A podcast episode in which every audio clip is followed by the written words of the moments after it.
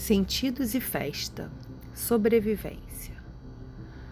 Olhos postos no seu corpo como um desejo anormal. Finco-lhes na pele serena num tom grave de celebração e entusiasmo.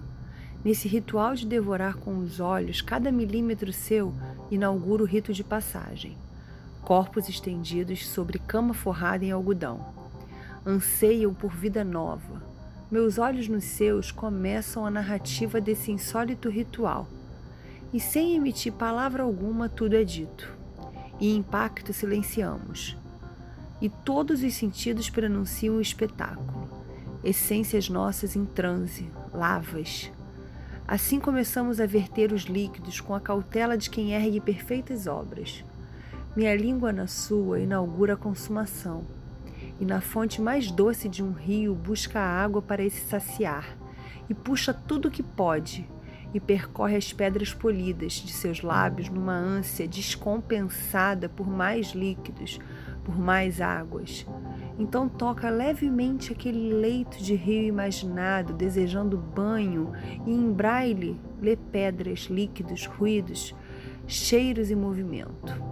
Busca saciar uma sede aumentada a língua sente a maciez de suas pedras e esculpe com saliva todas elas. E também suas reentrâncias, com a saliva que brota mais e mais daquele desejo de bicho. Com sede de sobrevivência, meus dentes sentem a gula por ter suas pedras e imaginam mordê-las, e mordem, e sentem o gosto da carne rígida. As mãos do querer insaciável percorrem-lhe o leito já não se contentam com pedras somente.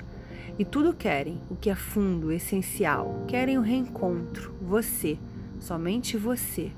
Minha língua, nessa busca de você, lhe encontra em imersão, sugando-lhe toda em movimento vário.